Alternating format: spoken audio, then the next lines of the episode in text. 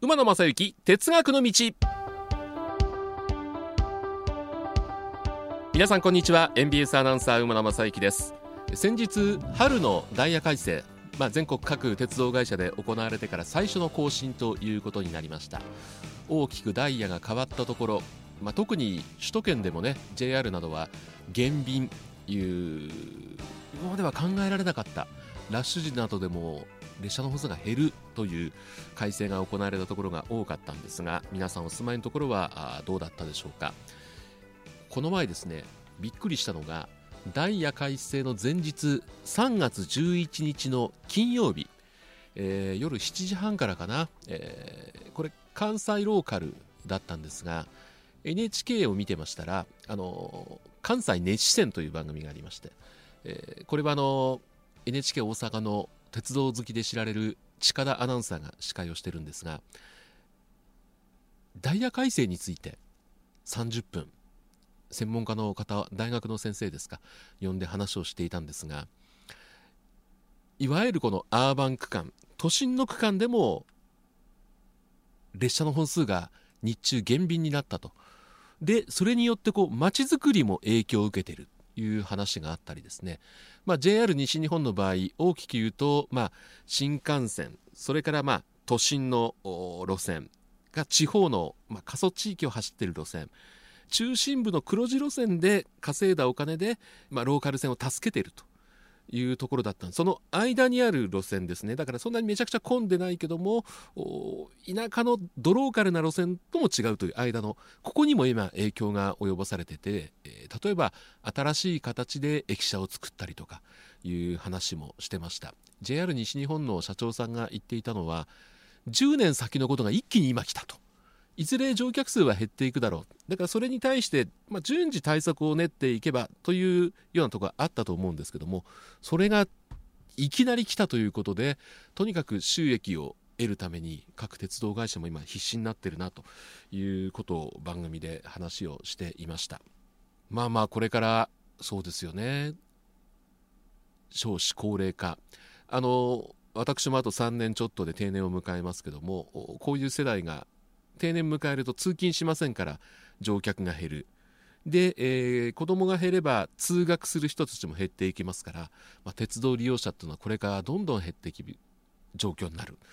中で鉄道会社がどう生き残っていくのか、まあ、本当にこう大きな課題をね各鉄道会社が抱えているんだなというのを改めてそれを見て思いました。えー、いつも常連で、えー、これは神奈川の明石さんから頂いてますけどもダイヤ改正の話いろんな話を私しましたけども大阪東線の201系の撤退の話ですとかね大阪東線に新車が入らない、えー、JR 東日本ではこういう路線武蔵野線がそうじゃないかいう話でしたとかそれから「あずさ2号」の歌を知らない世代鉄道員さんが多いと思った。これね見たら昔狩人のお二人が松本運転所から生中継で「あずさ2号」を歌っていたのを見た記憶があります。なかなかこういうのも今はないでしょうね。車庫で。そう。私車庫にこの前行ってまいりましたんでそれでは今回のテーマはこれでいこうと思います。京阪電車寝屋川車両基地。私阪急沿線に住んでおります。仕事で甲子園によく行きますんで阪急阪神よく乗るんですが京阪はあまり乗る機会がない。あの枚方公園から歩いて10分ぐらいのところにバレーボールのパナソニックパンサーズの体感がありましてパナソニックパンサーズ絡みのお仕事の時には京阪に乗るんですが、まあ、それでも年に56回ということであまり京阪には縁がなかったんですがこの前寝屋川車両基地に行ってきました。でこれはどういうことかと言いますと今枚方パークで鋼の錬金術師展リターンズというのをやっておりましてこれ NBS が関係してるんですけどもこれに絡めましてですね、えー、鋼の錬金術師という、まあ、漫画がありますけどこれが1本の編成8両編成全てをジャックしてまあ、あの沿線の皆さんにこういうことやってるよということをね告知しながら毎日走ってるという列車がね、え、3月12日から走り出したんですよ。比較的新しい今回使われている2008年の製造の3000系3006というのが先頭車についている8両編成なんですけどもこれをですねすべ、えー、て鋼の錬金術師に染めてしまおうという車両が走ってましてこの見学に、えー、行ってまいりました。あの車庫の沿線の方ご存知だと思うんですけどもちょうどですねこれあの一般の方は出入りができないんですけどもちょうど車庫の車両を止めていくところをまたぐような形であの歩道橋があるんですね。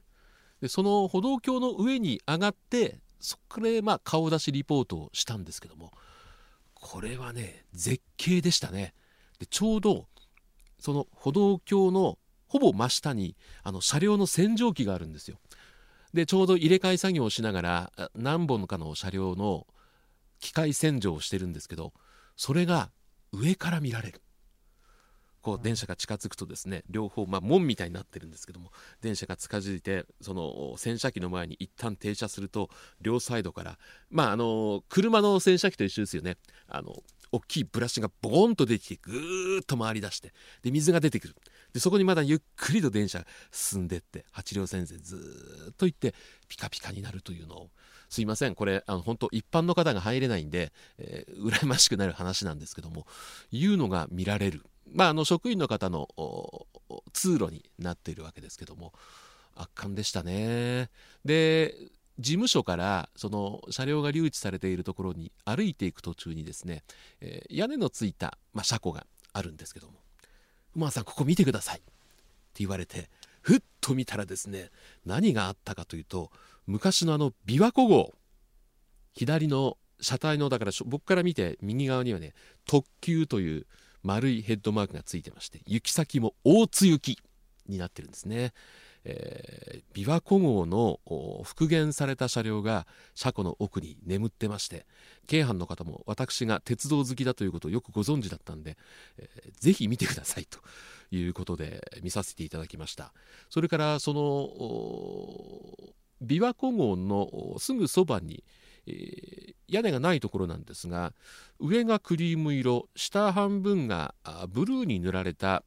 路面電車をちょっと立派にしたような車両があったんです。これ72番という車両がついてた。これ車内の車庫内の車両を移動させる用の車両だということで、まあ、今回動いているところを見ることができなかったんですけどもあこんな車両が京阪にもあったんだということでへえと思いながら見ました。これはね車庫のかなり奥にありますんであそこちょうど京阪の本線というのは寝屋川車庫を見下ろすように高架で走ってるんですね。だからかなり車庫にある車両っていろいろ見られるんですけどもこれはね死角になっちゃうんじゃないかなと思って見てました。もしかしたら見えるかもあ見えるかもしれません。僕その時撮った写真の向こうに本線の高架が見えるんでああこれ見えるかもしれないんでもしそれを見たという方あ無理かな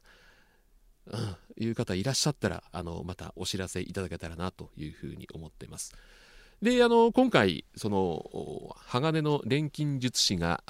ジャックするという京阪の車両なんですけども3006という車両番号を先頭にした8両編成なんですけども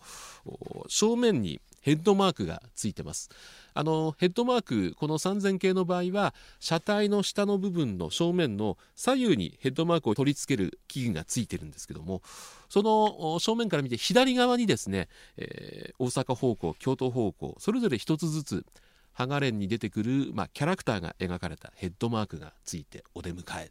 いう形なんですけども、まあ、そこでもあの記念写真を私撮りましてそして車内に入っていくわけですけども車両の扉のあの戸袋あの窓はここないんですけどもちょうどあの扉が入っていくところに窓がない部分ってありますよね。あそこにはステッカーが貼られてましてもうそこから鋼の錬金術師のファンにはたまらないなというステッカーが貼られてます。で車内に入るとですねこれやっぱり目を引くのが社内広告なんですけども社内広告も全てこれ架空のものをね作ってるんですね。例えば鋼の錬金術師のストーリーに即した今もうほとんどないですけどもあの週刊誌の広告風のねえー、ものがあったりとかちょっとおしゃれな女性誌を模したものもありましたしあるいはあの鋼のこれね国家錬金術師専門学校説明会という専門学校の広告であったりとかそれから架空の IC カードイコカとかピタパとかありますけどもこれを架空の IC カードの宣伝記者も馬車もこの1枚でっていうのがあってねこれもで全て広告の下でこれは架空のものですということ書いてありますんでこれ8両編成途中のあのプレミアムシートには広告ってのは一切ないんでこのプレミアムシートにはこういうハガレン関係のもの一切ないんですけどもそれ以外の7両全てが鋼の錬金術師で埋め尽くされてるというところですね。あとあの各扉のガラスのところにドアに注意っていうシールがね各鉄道会社で貼られてると思うんですけどもここでもあの大体あの手のマークがついてるのが多いんですけどもここもあの鋼の錬金術師ごめんなさい僕鋼錬詳しくないんで説明がちょっともう一つかも分からないんですけど鋼の錬金術師の登場人物の手が描かれているというのがねこれが6種類あるんですね。で一番すごいなと思ったのが各ドアの上にですね名台詞鋼の錬金術師に出てくる名言集というのがあってこれがあ各車両3扉車ですから各車両6箇所あ3箇所あるわけですね。片側で。その片側の扉のところに2枚ずつ貼ってあるんです。だから1両で6枚ですよね。でプレミアム車両以外ですから7編成ありますから42の名言集が書いてありましてこれも僕ハガレン詳しくないんでこれの凄さ全く感じなかったんですけどこれハガレン好きな人はたまらない。ですから1号車から8号車までずっと歩いてそこを見て回るっていうのも楽しみなんじゃないかなというふうに思いました、えー、なかなかこう一つの例えばそうですね阪急だとリラックマ号とか走ってましたけども一つの車両先頭から後ろまで一つのまあ今回で言ったら「鋼の錬金術師」という漫画アニメ、えー、ストーリーで埋め尽くすっていうのは、なかなかないんじゃないかと思うんですけどもこれ3月12日から運行を開始してまして決まったダイヤで運行はしていませんので、えーまあこれに乗れたらラッキーかな。ある意味新幹線のドクターイエローに近いところがあるのかなというふうに感じました。あのー、実際にですねやってみたかったよくあのー、鉄道の番組で中川家の礼二さんがやってますけども、えー、実際に車掌室でマイクを触らせてもらいまして。えー、車内アナウンスの真似事をしたりですとかね、えー、なかなか普段京阪に縁がないんですけども一日どっぷり京阪の一日を過ごしてきた。あの3月11日ってめちゃくちゃ天気のいい日で、えー、コートもいらないという日だったんですけどもちょっと私京阪にはまりそうだなっていうのがありました。でもちろん車庫も素晴らしかったんですけどもこの寝屋川からの帰りにあごめんなさい。その後ですね平パー行って、まあ、鋼の錬金術師店のプレビューも見てきたんですが帰り枚方公園の駅から淀屋橋まで準急電車で帰るんですけども途中茅島から天満橋までって複々線ですよね、えー、この複々線っていうのがねなかなかたまらない京阪の複線ですから次の第54回はですね、まあ、京阪を含めて何回にもありますよね、えー、JR 西日本はもう草津から西明石まで120キロぐらいの複々線がありますんでちょっと私が全国で乗車経験のある複々線の話をして複々線の魅力をですね次の54回ではお話できたらいいかなというふうに思っておりますんでちょっと私これから京阪色京阪ってあの緑濃い緑がね多いんですけどもちょっと体が京阪色に染まってきそうな先日一日を過ごしたというお話でございました。では皆様この後もどうぞご安全にお過ごしください。